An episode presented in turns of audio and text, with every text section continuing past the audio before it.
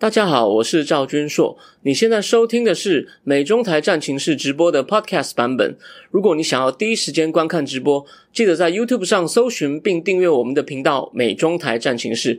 每个礼拜一跟礼拜四晚上八点钟都会有热腾腾的直播，欢迎线上与我互动。好，那今天呢，我们要讲的两个主题呢，其实都是跟这个权力斗争，都是跟权力斗争有关哦。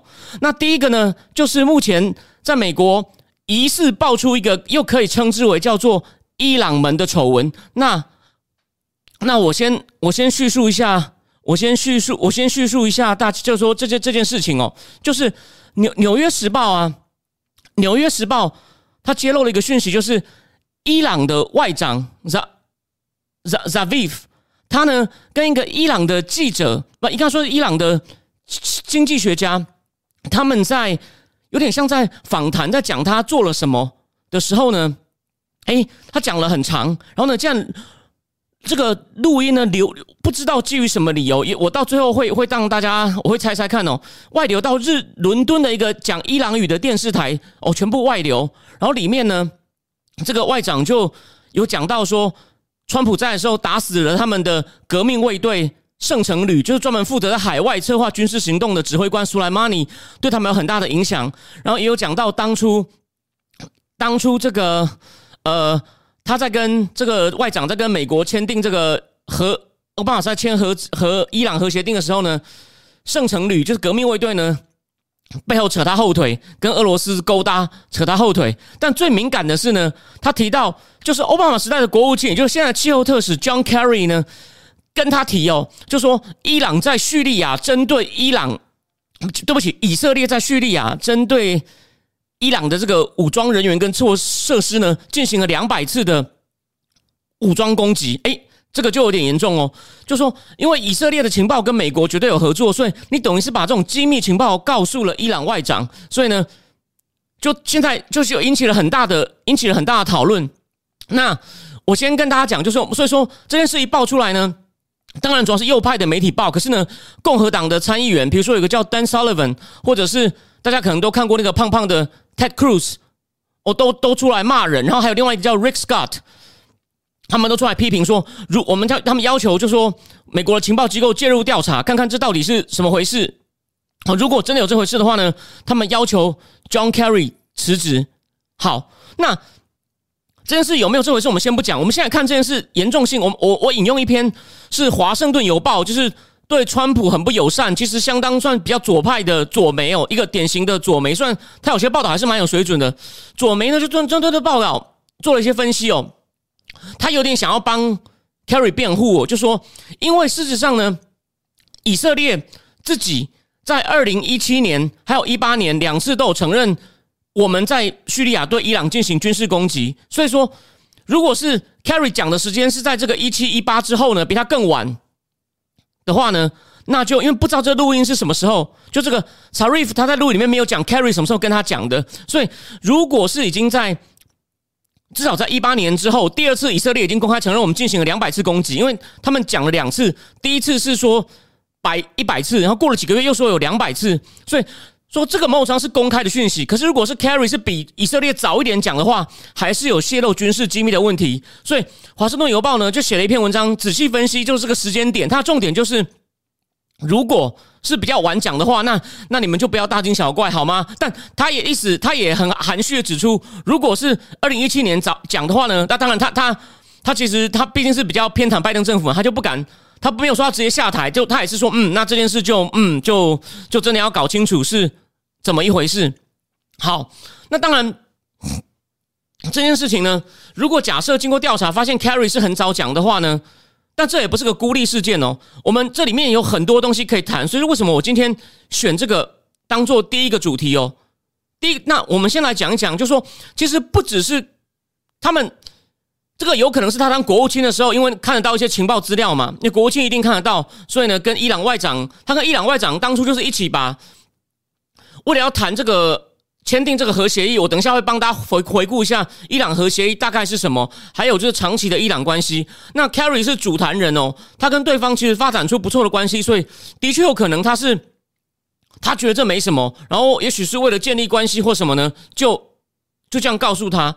可是呢，这还是有呃泄露军军事，就是泄露军事机密的问题。所以说这样的话，他就无法保护美国利益，是的确要辞职哦。不过重点不在这里，就他其实只是就说，如果而且我们有一些间接证据可以，我要帮大家分析哦。他有些我们有些间接证据知道他是有可能这样讲。为什么？因为在欧巴在川普上台之后呢，John Kerry 还有现在被美国任命为伊朗特使的 Robert Malley。他们呢有被之前一个华盛顿一个比较小，但是一样是不错的报纸，当然是比较偏右派，叫《Washington Times》华盛顿时报抖出来。他们有私底下呢还在跟伊朗建立一个叫做 Back Channel，就是一个怎么讲，就是秘密的管道去联络。而且呢，据说他就提跟他们讲说，你千万不要跟川普屈服，川普给你极限施压，你千万不要放软。等我们上台之后呢，我们再帮你把这个协，我们回到这个协议，我们解除制裁。当然，你也要守规定。所以他们等于有点讲难听，就私通外国。那这个报道出来以后呢，是当下有引起一些跟进，可是呢，民主党基本上都否认。然后加上这只是个记者的报道，他并没有什么机密的资料，所以呢，所以呢就有点不了了之哦。但是，但是呢。他们像这些前朝官员，像 John Kerry，他在民间的时候呢，还有我刚刚讲的 Robert Malley 呢，他们的确是有在一些外交场合有跟伊朗人见过。他们，他们，他们就说，那就是一个正常的、正常的外交场合，我们就是礼貌性的讲几句话。对，所以说，所以说，你看哦，所以说，基本上呢，这好像是一连串、一连串的事，一连一连串的事件哦。这看起来似乎不是一个单一的事件。这是不是一个？这不是一个单一的事件。那那我们再我们再我们再往前，我们再往前讲一点哦。我们来回顾一下，就是美国现在很想要回到的所谓的伊朗核子和伊朗核协议哦。它的全名很复杂哦，叫做 Joint Comprehensive Plan of Action，就是联合整体行动计划。因为它还有牵涉到欧盟国家跟这个俄罗斯。然后现在他们已经在维也纳进行谈判，都是由。美国跟伊朗呢，竟然不直接谈判，有点好笑。他美国跟伊朗呢，并不是直接谈判，他们是透过欧盟去传话。然后我在之前节目已经跟大家简报过了，就是说美美国，呃，美因为中共一直跟伊朗买油，所以伊朗经济压力减缓了。所以呢，现在美国考虑要撤一些制裁。那这个协议当初到底是什么呢？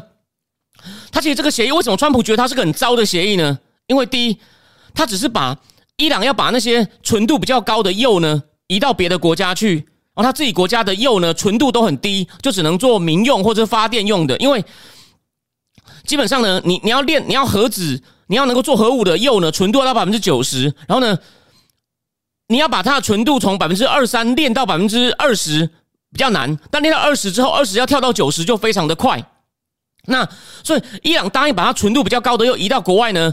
其实这个协定本身只是延缓伊朗发展核武的时间，所以它并不是要伊朗完全的废核。也就是说，伊朗国内的离心机啊，就是有在跟核、跟核子有关的，不管是发电，甚至是炼核有关的设施，要定期接受国际原子能总署的检查，然后纯度比较高的移到国外。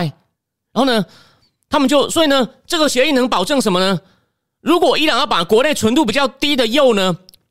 重新开始练，练到二十，他们实际上大概需要花九个月的时间。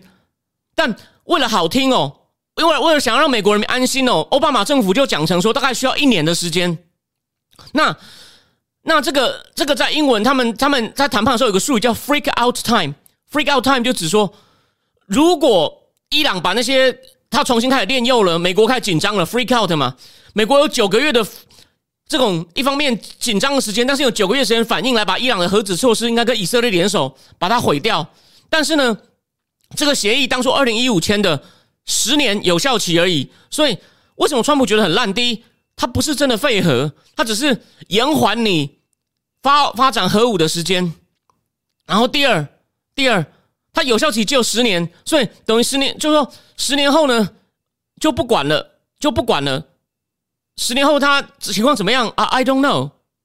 所以，所以你就知道为什么川普骂说这根本就是莫莫名其妙。所以，川普就把这个协议废掉，然后重新开始对伊朗实行各种制裁。连他以前的就说，以前美国对伊朗制裁只是到石油加工品不能不能不能不能买，你原油还是可以买，但川普时代呢，连原油大部分都不能买，只有少数国家豁免，包括台湾哦，但也只是豁免一段时间。然后呢，所以说这就是，但是我们我们今天要再讲更深一点，再往前呢，是因为从二零零六年开始发现，伊朗好像他们的核子的设施。链就是发展核子的设施，不只是有往这种军事化的情况，所以美国在二零零六就开始实施制裁。那奥巴马就觉得啊，为什么奥巴马想签这个协议？其实奥巴马他们自己的说法是，他觉得伊朗在中东，其实他支持了很多被美国认为是恐怖活动。因为为什么？我们讲一点历史，伊朗呢，他跟沙地阿拉伯在争，他们要争回教的霸权，因为沙地阿拉伯是所谓的逊尼派或叫桑尼派。然后呢，伊伊朗呢是叫什叶派。那我很快解释一下这两个差别。我只很快解释一下。那个穆罕默德死以后呢，在他们的回教王朝有四个哈里发，然后第四个是他的女婿叫阿里。可是呢，后来阿里跟另外一个分裂的王朝叫乌玛雅王朝，他们阿里的孙子跟乌玛雅王朝打了一战，阿里孙子就被就身亡，跟一个身亡。然后呢，他们呢，然后阿里那一支呢。就被认为叫做就是什叶派，就是阿里的朋友。据说从阿拉伯文的原因叫阿里的朋友这一派呢，就跟就跟原来那个正统那派的王朝呢势势不两立。对我更正一下，阿里阿里前面有四个哈里发，叫做就是说四个正统的哈里发，然后后来呢就就不是传给阿里的那个孩子，阿里是穆罕默德的女婿，然后呢。那个乌玛雅王朝人就跟阿里的孙子两个发生算是回教的内战，然后呢，这一派他们什叶派就有自己的一些节日庆典，然后他们纪念这个阿里的孙子胡生被干掉呢，他们有个节日叫阿修拉，然后呢，他们呢就会演那个阿里就是阿里的孙子被受虐，然后会再拿鞭子打自己啊，然后他们的祈祷仪式，可惜今天没有画面哦，他会拿手捶自己的胸，所以说当年美军进攻到伊拉克。因为，然后伊拉克跟伊朗都有也是什叶派的大本营，他们把海山的铜像拉倒的时候呢，很多教徒就在那边做那种捶胸的动作，然后呢，很多人看了就就说我们这种外行人看不懂，但那时候就有专家事后回顾就说，真的懂回教世界的专家就要知道，完了什叶派跟桑尼派要开始内战了。所以美军刚进去的时候呢，他们刚收复伊拉克的时候，算军事上美军很强，可是呢。后来他就陷入了，同时要跟，因为海山是桑尼派的，他要跟海山的那些海山政府被驱逐出政府的人作战，因为他们也变民兵组织，然后还要跟之前势力很大的什叶派民兵，就是有伊朗撑腰的，就是那个等于是被干掉的苏莱马尼在背后撑腰的什叶派民兵，美美军陷入两跟两边同时作战，他们两边也互打，所以伊拉克也陷入内战，那这背后都有伊朗的杰作。那伊朗不止在伊拉克，还在也门，然后还有在叙利亚。还有在黎巴嫩，黎巴嫩大家可能听过的真主党，这些都是伊朗为了发展什叶派的势力做的事情。所以说，那重点来喽，就是因为其实伊朗的国家算人口多，然后呢国家也算大，可是呢它经济实力不够。为什么？因为被美国制裁啊，它的金融它拿不到美元的，也不能买美国的飞机，所以它的飞机有一件失事率很高，它只能买苏联的飞机。OK，那重点来了，说它经济不够好，那你想想看，它要怎么样？怎么讲以小博大呢？基本上就是核武啊，这个逻辑跟北韩是一样的。那奥巴马就觉得说，他一方面搞很多恐怖活动，然后又好像默默搞核武，这样我们我们像对他，奥奥巴马曾经拿他跟古巴比喻，跟古巴比喻，就说我们把古巴制裁那么久，他也没变，所以我们要换一个方法。然后呢，我很快讲一下，奥巴马他们做法很狠哦。他为了要让一些民主党议员，共和党就算了，他可能就放弃了。所以共和党议员后来给他很大反弹。我等一下再讲。他为了要反让民主党议员支持他，他可能他开始放狠话。为什么？谁是受害者？就是我上礼上一集讲的那个美国的战略竞争法其中一个提案人 Menendez，民主党 Menendez，他以前是支持犹太人以色列的。奥巴马就放话说：“你们这些人不支持这个协议啊，你们就是选择战争。”因为他觉得。我们现在不跟伊朗想当成一个协议啊，伊朗会继续练核武啊，中东就会发生战争后，你们就是你们为什么会选择战争？因为你们就收了很多犹太人的钱，他直接这样攻击民主党的议员哦，这个 Menendez 气的，直接说，我觉得非常受辱，你怎么可以这样讲我？你这个话好像是好像是伊朗给你的剧本，他真的这样写，你就知道奥巴马很狠，他到处恐吓民主党的议员，然后呢，甚至有一本当然是比较挺川普的书，但他那个记载还是写的很客观。他意思说，奥巴马还去跟监监听一些这种就是反对他们在电视上跟奥巴马派支持帮奥巴马讲话的人说支持这个协议的人，一些反对的犹太人组织竟然被监听。OK，当然共和党也非常凶。共和党做了什么事呢？那时候的众议院的 Speaker，他竟然请了以色列的总理内塔尼亚胡来演讲，来国会两院联席会演讲。他来这边骂奥巴马说：“你弄这个协定是很蠢的，会对中东造成不安。”所以引起很以前这种两院联席的演讲，一定要得到白宫同意，然后呢也要得到两党都同意。所以那次民主党的很多议员就抗议，佩洛西也气得要死。然后后来那个新科的议员就是 Tom Cotton，Tom Cotton 也是一位很年轻的议员，也是共和党的新秀议员。他呢还联合了共和党的四十七个参议员，发了一封信给伊朗说：“你呢，如果跟美国签这个协议呢，这只是奥巴马总统跟你签的单方面协议，下一个总统可能就随时会废掉。然后呢，我们国会也会想办法把它改掉。You see，两边都。”然后说，像国会议员这样直接跟国外喊话，然后甚至否定自己总统签的协议，就两边的手段都不好看啊。所以你可能想不到，我们台湾人对伊朗不了解哦。但是伊朗核协议呢，其实根本就是造成两党，这是奥巴马第二任他最自豪的成就，但也是两党分裂的最厉害的议题。所以说，大家不要小看伊朗哦。虽然说美国自己因为有油有天然气，所以伊朗理论上。也没有那么重要，可是其实伊朗问题在美国政治上的重要性是，就是说它是个很引爆性的话题，甚至比中共还重要。中共是因为川普这样对抗了这几年，像这武汉肺炎，大家才开始哦，把注意力慢慢往下往下。OK，Sorry，没有了，我不知道，我我我我不知道我动到了什么。我本来只是要把一个东西弄掉。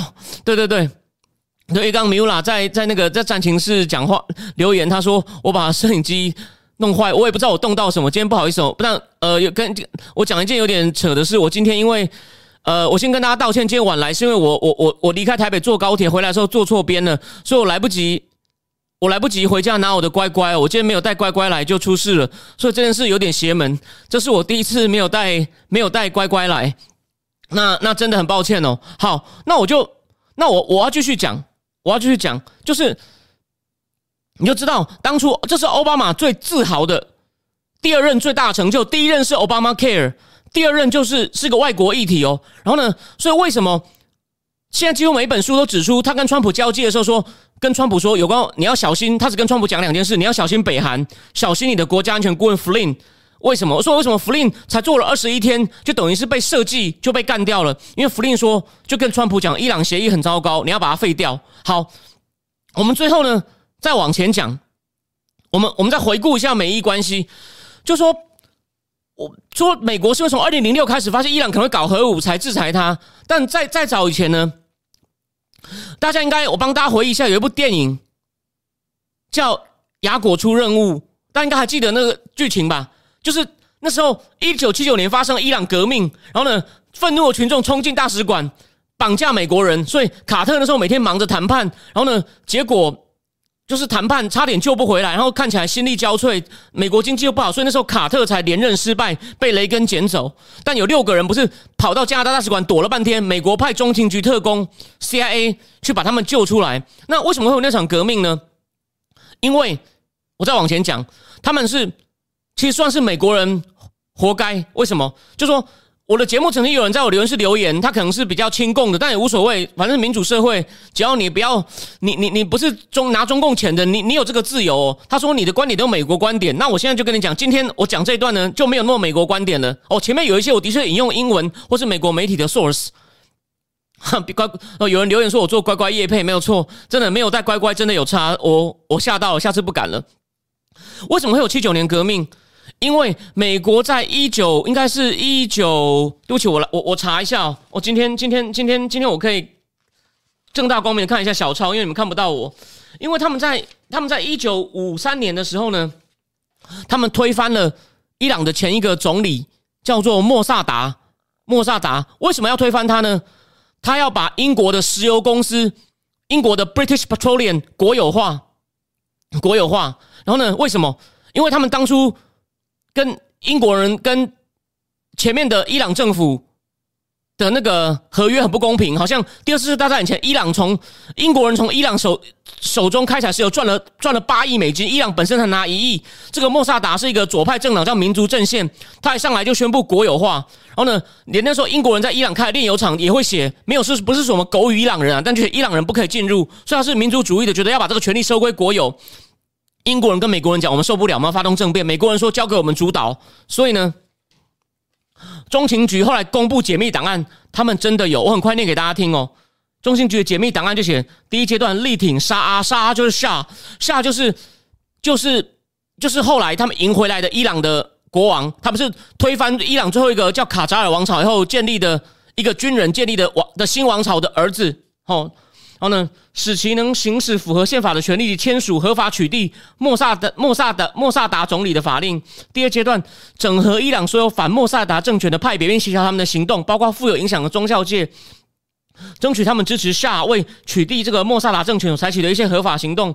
突出莫萨达总理跟共产党的合作，揭露他受个人权力驱使，滥用宪法赋予的权利，打消民众对莫萨达爱国主义的幻想。我同时展开对莫萨达神经战。让莫萨达跟公众明白，别指望获得经济援助，因为莫萨的美国很不喜欢他。OK，然后美国媒体发表文章批评莫萨批评莫萨达的做法，然后最后让美国驻伊朗大使职位空缺，显示美国已经失去对莫萨达及他政府的信任。你看，这是美国解密的文件哦。然后呢，然后美国为这个推翻他的行动叫做阿杰克斯行动，一个代号 Ajax，Operation Ajax。然后英国英国也有个代号叫废除行动。然后我最后再念一小段。在一九五三年八月十九呢，中情局连他们还有彩排哦，还有彩排哦。第一阶段上午六点到十点三十分举办大型示威游行，由数百个男人组成四个好斗帮，然后呢，由一个叫做没头没脑的土匪头子带领，到德黑兰的大巴扎市场散布恐怖恐慌，并进行威胁。巴扎尔就是阿拉伯文的市场。伊朗的那个大巴扎，就是伊朗的市场。如果你有看过《雅果出任务》，你就记得他们去看景，就走到那个大市场里面，然后民众都开始对他们，呃，有美国人，有美国人，就想揍他们。那是全世界最大的巴扎尔，就是在工业革命以前是全世界最大，你可以当做古时候的 shopping mall，中东时代的 shopping mall。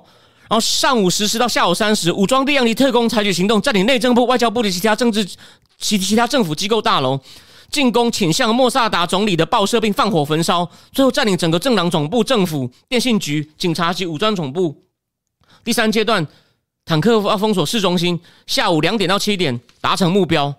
美国都有一个行动计划，可是呢，这个他们就把这个夏，就是就是之前推翻最后一个王朝的军头的儿子赢回来以后，他统治二十六年哦，他的确。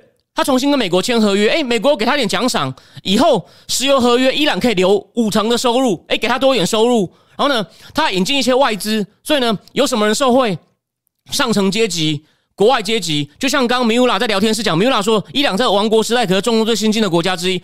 夏的，因为夏不是搞宗教的，不是搞那种保守回教的，那时候女生可以受教育，可以穿裙子，也可以投票。可可是呢，我刚讲了，这个夏的这个。经济政策是吸收外资、跟美国合作的，少数上层阶级，还有上数少数外资受贿，但是很多平民涌入德黑兰，不满宗教势力开始蔓延。谁的势力最大？就是何梅尼，您应该听过这个名字，比较老的何梅尼在巴黎，他们那时候那个年代透过录音带回来。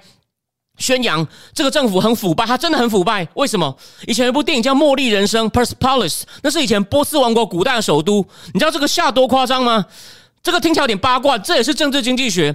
他为了要建立自己的合法性，说我们是古代伊朗的波斯王国的文化的合法传人。在一九七一年庆祝波斯王朝的 Archimenid 王朝成立两千五百年，他在古代的首都 Persepolis 那本。这个这个名称后来被拍成一部电影，在讲一个伊朗小女孩在威权，就是赫梅尼革命之后长大的故事。但这个扯远了，但可能有人看有这部电影有印象，但就那个名字 Persepolis，他庆祝两千五百年登基大典，你知道他有多奢华吗？他弄了一个帐很豪华的帐篷区，请各国王室都来参加。法国的美心餐厅停止营业两个礼拜，所有工作人员飞来伊朗支援，还有。那个名牌叫什么？他们的服装也是请那个 Long Van，L A N V I N 浪凡大牌来这边帮他设计，在沙漠里面好像花了一九七一年哦，好像花了好几亿美金庆祝两千五百年，就是波就波斯民族伟大日子。BBC 在二零一二年还有拍纪录片在讲这场奢华的盛宴，这严重激起民愤，所以宗教势力不满的知识分子左派就合力在一九七九年把这个把这个夏就是这个叫巴勒韦王朝推翻，然后呢，在美国大使馆外面抗议，就给他冲进去，所以才会有雅果雅果出任务那部电影。好，那。当然，他们上台以后呢，这边我讲一个概念，你在其他地方绝对听不到，就是核媒的理论基础是什么？为什么伊朗看起来有选举？哦，对，为什么这个 Zarif 他有说我的权力其实不够大？我在跟美国谈判的时候，革命卫队都可以扯后腿呢？因为何梅尼当初他的革命理论是他提出一个词哦，伊朗文我也不会念，但念起来好像叫做什么什么 Valaya Ifaki，这什么意思呢？他说一个理想的政体呢是要。由教士，就是叫做什么 Islamic jurist，懂伊斯兰教法的法学家来监护监国。伊斯兰教法学家监国，为什么？年纪年纪比较大的人，小时候应该读过一个国文课本，不是有一个叫哲学家皇帝嘛？就说一般人民是很愚昧的哦，会会很就说他们没有办法做出对的决定，所以要哲学家来治国，哲学家能够思考，知道什么对人民最好。这个就是回教版，就是这个国家呢要由教士来监国。算我们还是。毕竟，毕竟他们革命的时候已经有点西化的基础了，已经知道什么是民主政治，所以呢，伊朗表面上有国会、有总统，也有选举，然后呢，也有政党。可是呢，教士组成最高委员会还是真正权力中心。他们总统不是谁都可以选，候选人要这些最高的革命委员会同意。然后呢，就跟中共的国防部是空壳，国防部长魏凤和只是一只吉祥物，真正的权力，国防部调兵遣将，除了习近平以外，是他们中央军委会副主席许其亮。类似伊朗真正的军事力量是革命卫队，他只听现在最高领袖就是何梅尼的继承人哈梅尼，你可以把它讲成哈梅内伊，这样比较好记。就说。然后呢，革命卫队不只是军事，他在国内搞搞很多建设公司，可能跟石油有多关系，就搞很多国营事业，包山包海。所以伊朗后来也变得很腐化，真正权力在教士跟革命卫队的手上。然后呢，后来我就是我刚讲了，在国外也搞各种美国人看来是恐怖活动，他觉得我们只是增高我们我们的区域影响力。然后呢，因为国力不够强，开始搞核武，然后才跟美国这样一路干起来。好，我现在全部讲完了。我现在全部讲完这始末了，我们最后讲一下到底这个含义是什么？就是假设你现在应该知道美伊这个一路的恩怨情仇大架构，我都告诉你了。那现在情况就是，如果 Carry 真的这样搞的话呢？虽然这是奥巴马时代发生的事情，但第一，他在拜登政府的气候特使也不用干了，对，气气候特使也不用干了。然后呢，第二。就说对拜登政府的 credibility 也是个很大的打击，就是你们，而且这也基本上也可能，也很可能就是我刚提醒大家的，就是他们下台后很可能还在跟伊朗外长有点私通，因为这个外长是留美的，他英文蛮流利的，因为我看过他的访问，他留美念那两个学校我忘了，应该在华盛顿一个大学。这个呢，当然，所以呢，这会对拜登政府的威信是一个很大的打击，甚至或者说他就是奥巴马的传人嘛，所以你们。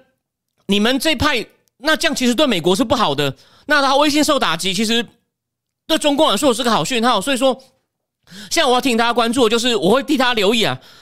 美国，我觉得共和党议员一定会要求美国的情报机构，像 FBI 去调查到底 Carry 是什么时候讲的。如果 Carry 是二零一七年以色列都还没承认以前就讲的话，那就有很严重的泄密问题。那这样的话呢，基本上他伊朗核协议大概也也回不去了。但我跟告诉告诉各位各位，我再提供各位一个新消息：拜登政府真的很重视这个，所以他表面上一直说我们把重点转到亚洲哦，有印太战略。可是他们刚刚又通过一个任命，国防部次长 Under Secretary Colin 呃 Colin Cow，他也是参与，他是拜登当副总统的国家安全的拜登的国家安全顾问，不是奥巴马的。他也是参与伊朗核协议谈判的，是个政治学博士，当国防部的次长。所以你看，他们比较重要的职位，我上礼拜讲过嘛，国务院二号、三号把手都是负责伊朗、乌克兰的。现在国防部呢，第三号人物部长、副部长之后，第三号人物次长还是处理伊朗问题的。So，所以说他等于外交政策就其中一个就跛脚。如果如果这不只是凯瑞下台的问题而已，他伊朗政策会让大家怀疑你们一定有勾结。那我们就继续看下去。好。那再来呢？我们进入我们的今天的第二个主题。第二个主题就是马云。马云的消息，我想大家都已经多少看到了，所以我会呢。可是我还是想提醒大家说，为什么今天会搞成这样子？我先讲结论，再告诉大家我怎么推理的哦。我我先我先讲我先讲结论。这个那个最新的消息就是《华尔街日报》又出一个消息说，现在呢，现在有两个消息。因为去年的蚂蚁金服的 IPO 临时被取消，这个大家我相信你们多少都知道。但精彩的是呢，现在连这个当初为什么 IPO 可以上中共的科创板，那是中共新设的一个板，上海股市的科创板，还有在香港要同步上市，为什么他那时候他们那个中国大陆的那个监管机构呢，一个月内就火速让他通过呢？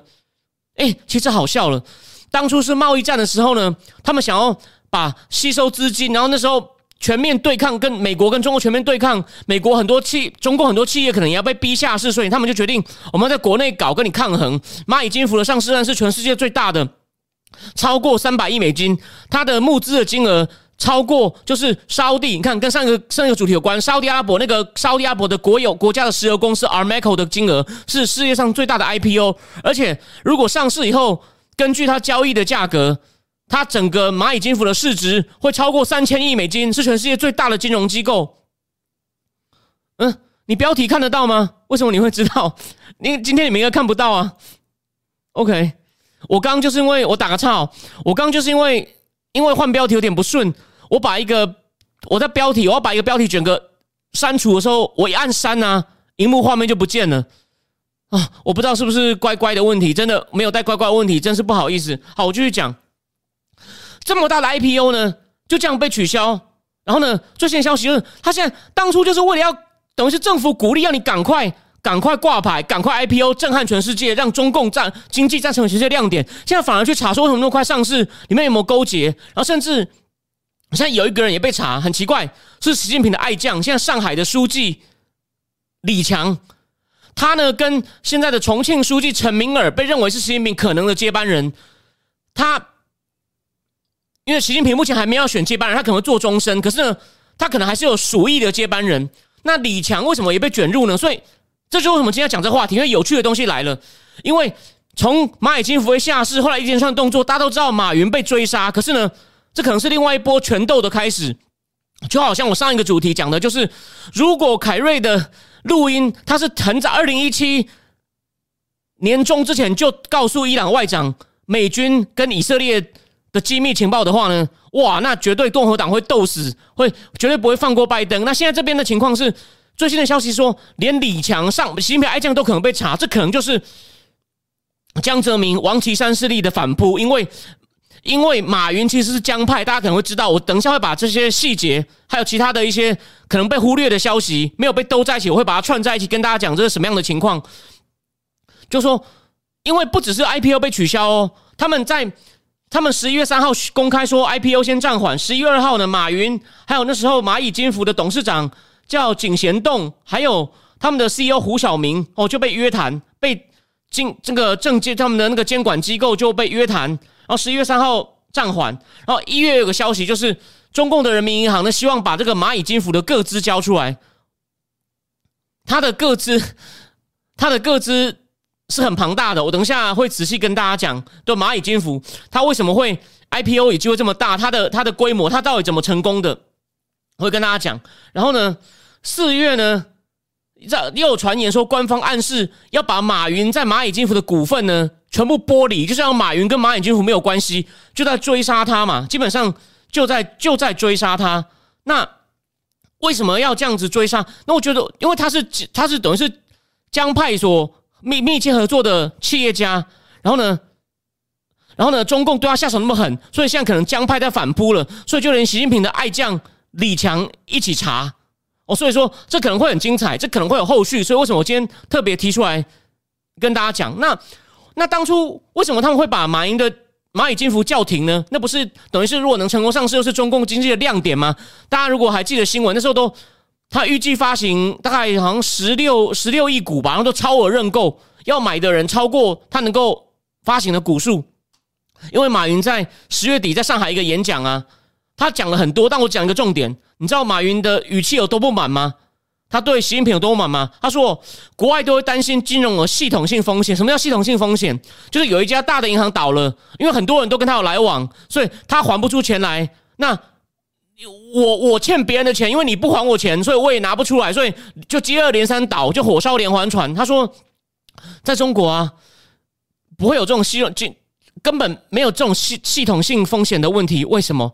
他说：“因为中国根本没有金融。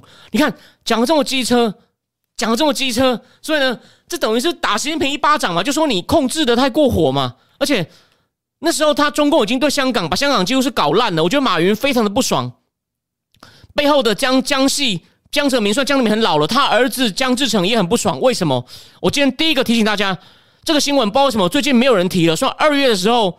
有一阵子有人注意到江泽民的儿子的那个办公室博裕资本在新加坡成立办公室，把业务开始从香港往新加坡移。为什么？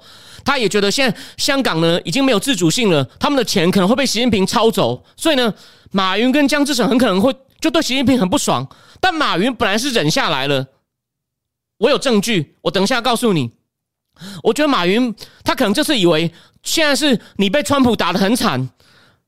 你需要我的蚂蚁金服上市来挽回你经济的光环，所以你绝对不敢把我怎么样。他可能，我怀疑他一时忍不住又放狠话，就没想到现在被追杀成这样，股权要被剥离，各自要被交出来，连当初谁核准你、谁跟你勾结，让你更不算勾结，谁鼓励你快速上市的人都要被查。所以呢，他们只好反扑，把习近平的李强也牵进来。好，那为什么我说马云是忍不住？他本来算屈服了呢？其实二零一七年。他拍一个短影片叫《攻守道》，不知道有没有人还有印象？他演他一个功夫高手，他在那边打太极，他好像跟各大高手对决都赢。可是那部电影是有人告诉我，有人告诉我他的最后的结尾。然后呢，我那时候对结尾在脸书上写了一个我的评论，就后来真的有正式的文章也这样讲。据说那篇的结尾是他在一个派出所前面跟公安鞠躬哈腰，就在暗示我屈服于权力了。你以为我在牵强附会吗？马云是最早发现情况不对，他二零一七先假装后我要去当电影明星了。他那时候常就是我在这样当演讲明星，我没有要跟你争，就说因为他已经是代表江家的金融霸权。然后呢，二零一八他不就从阿里巴巴闪电交棒吗？所以你看，不是我乱讲，我要给另外两个证据。真抱歉，因为今天没有画面。不止他，中国另外两大电商。我回去会补贴在战情室的粉丝页上。刘强东跟马化腾他们穿上以前红军的制服，就是红军在跟国民党打仗被蒋介石清剿的时候的红军的制服，去延安，那其实非常好笑。二零一八年引起广泛瞩目，因为那时候习近平开始，今天没有时间细讲。习近平真的是二零零七年是江派跟胡锦涛相持不下被推出来的。妥协，他以前并没有什么太强的权力基础。虽然他爸爸是革命元勋，他自己没有养班底，他本来以为他就当个省长级就退休了。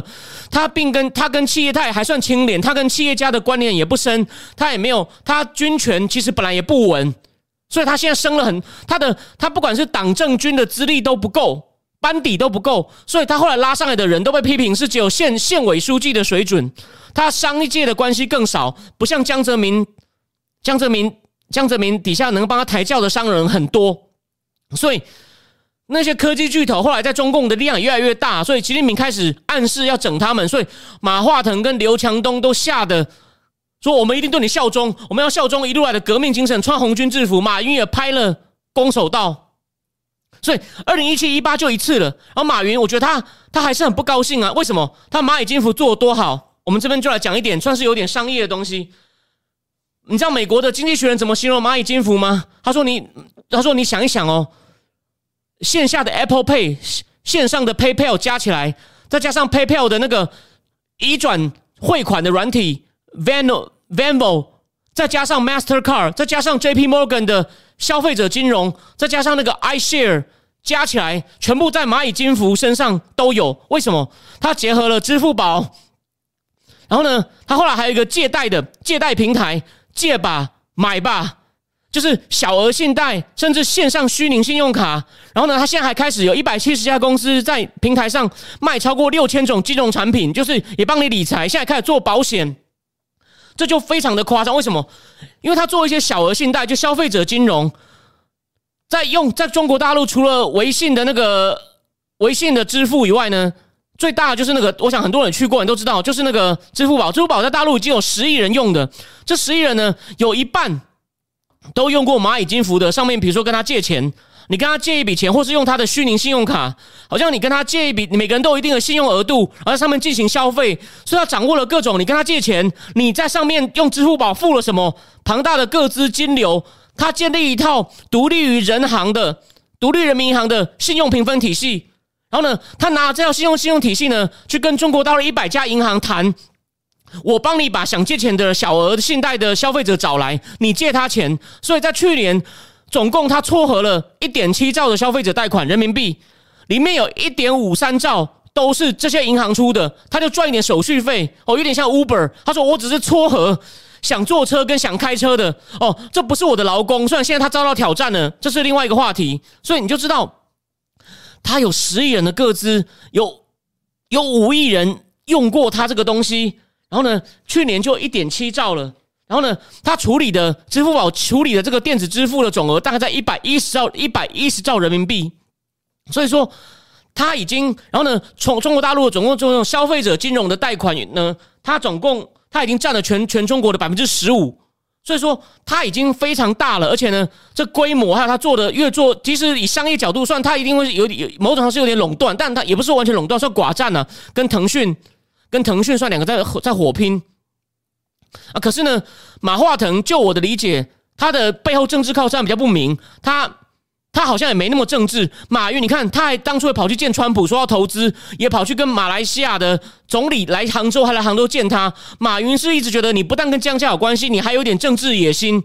所以呢，然后再加上你看，他二零一七算表面上认输，然后呢，我猜他可能以为蚂蚁金服做那么好了，你现在习近平不敢动我了吧？然后演讲的时候，我认为他，我不知道他是故意的，还是临场失控，还是呢，他摆明了就是我，我赌你不敢动我，又又批评习近平乱搞。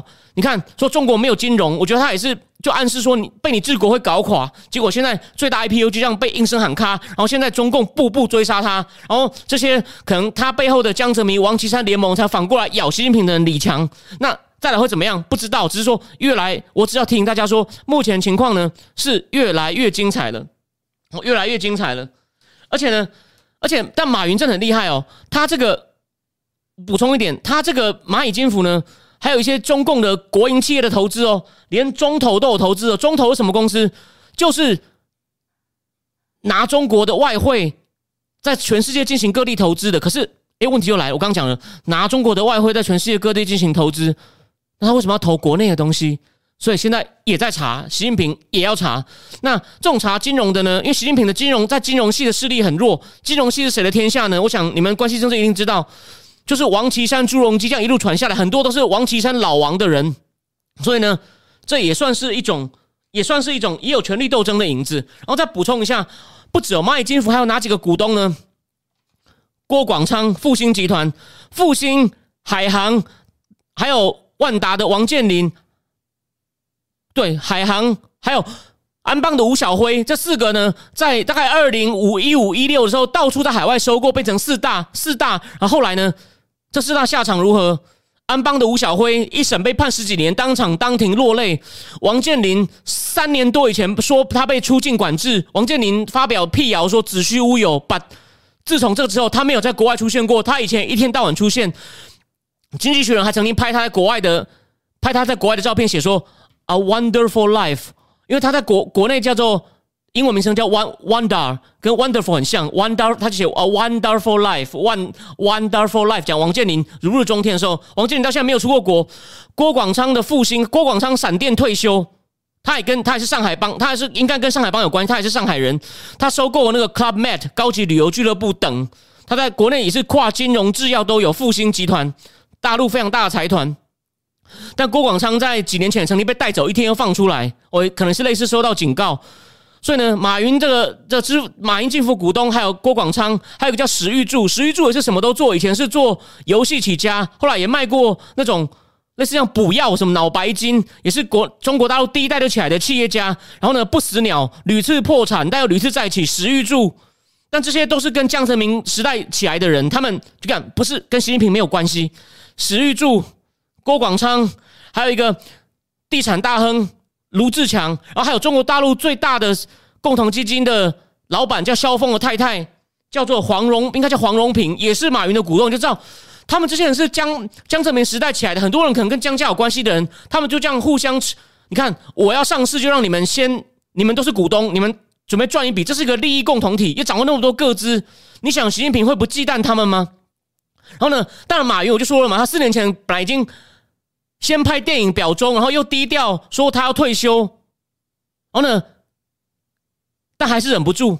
你看，因为蚂蚁金服大了，他以为他可以反扑，所以说，就说这个权力斗争的结果我还不确定。但是呢，这是一个，就说在中国大陆的体制下呢，你民营企业家呢，你经济实力再大呢，以习近平这种权这种非常集权的独裁者，你斗不赢他的，他宁可。毁掉国家的这种金融跟经济，这这算没有叫毁掉了，但是这也算是够大的打击了。他也要跟你硬干，所以为什么你对对于习近平这样硬搞下去，我非常不看好。虽然说你要说他爆金融风暴呢，我以前也有做过类似预测，我共估了，这我也没什么好承认的。可是呢，你对他的经济前景呢，你不要有太乐观的估计，因为习近平就是为了权力，他什么事情都搞得出来，他绝对都搞。他绝对都搞，他绝对都搞得出来哦。好，那这个就是我今天两个主题。不好意思哦，就就等于听我声音当 podcast 听。我最后补充一下，有人问我，那个有一位观众段燕希在战情室的粉丝问我，又有一位台湾之光被认为国防部的部长，那个女生她叫她姓徐，徐什么我真的忘了，叫徐若冰吧。她其实一路都是她是科技背景啊，理工博士啊，女中豪杰啊。然后她以前就长期当过美国陆军的那种。技术顾问啊，然后也在空军也当过，两个军种都跨过，所以呢，我看法就是，然后说他比较不无关政治，他就是帮美军科技方面的负责科技的事情的，他跟印太战略什么，他的资格专业性一看就知道没问题，只是他不足，他我觉得他跟具体的国防政策比较没有关系，不像另外一个台湾之光戴奇，我就说了，我虽然常骂拜登政府，但戴奇的头脑之清楚，还有都是我少数认为拜登政府里面很亮眼的一个。格的的那个的的的星明星，好，有一位 Michael 将问我说：“阿里集团会被拆分吗？”目前看起来没有。现在比较敏感是他想要把马云跟蚂蚁金服拆掉，因为蚂蚁金服现在是阿里巴巴集团里面最大的金鸡母，最大金鸡母就是因为就是因为支付宝、支付宝还有我刚讲的这个买吧、贷吧这些东西。然后他现在他的保险刚开始做，保险是中共一个还有很大的机会的。所以说，他现在是想要，实际上是他的主要要的是要他的个资，要他跟中国人民分享个资，然后呢，然后还有就是把马云把它剥掉。如果马云剥不掉呢？诶，有可能。我回答你，Michael 这样，如果马云就是不合作，硬扛到底啊，我认为他会更下重手。所以我提醒大家，虽然表面上中共的监理机构讲的很好听，我们要防止这种科技巨头太大啊。所以呢，他现在为了要不要让他觉得他只针对马云，他开始要针对美团。我认为那只是陪绑的。对吧？你你如果真的那么担心，你也应该要对腾讯下一样的手啊！但是腾讯的那个马化腾比较聪明，早就办过红军了，后来也他也不会跑去跟外国元首勾肩搭背拉关系。然后呢，他背后应该也没有江志成，所以腾讯只有游戏好像稍微被被整过一下。有我知道腾讯，但我我不玩游戏啊，这个可能问 Mila 比较懂。可是腾讯在这块，他好像就没有对腾讯做这样的标准。虽然他有说要对这个行业做全面检视，可是。我觉得那只是个陪绑，他主要就是要跟马云杠上。当然，马云也做的最大，威胁性最大，背后的政治势力也最大。所以，马云集所有应该要被整的元素。所以，马云他以为他有蚂蚁金服这么大，他就敢硬干。他算错了，他真的低估了习近平这种一定要垄断权力到一切的独裁者，跟普京一样。所以，他习近平跟普京目前遇到状况是很像的。国内经济其实不正。然后他们就喜欢表现的很强硬，来巩固自己的权利。对，所以呢，好，所以大概是这样。所以我认为，你说他会不会拆分拆？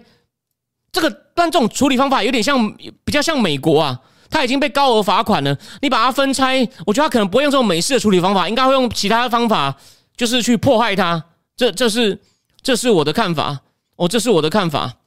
好，然后然后对，大致上大致大致上这样。哦，最后讲一下那个 Giuliani 今天早上被搜索。这有可能是拜登政府开始下手进行政治迫害，我会去跟进这件事情，因为乌克兰痛乌门的事情，Giuliani 被找麻烦，所以这个呢我会再跟进。如果有新情况的话呢，我们下一期节目再谈。不好意思，我今天跟大家说一下抱歉，今天真的比较不顺了，我坐错车，延迟开始。然后本来我的镜头是好的，没想到忘了带乖乖最邪门，在我最后一刻的时候，我按我按一个。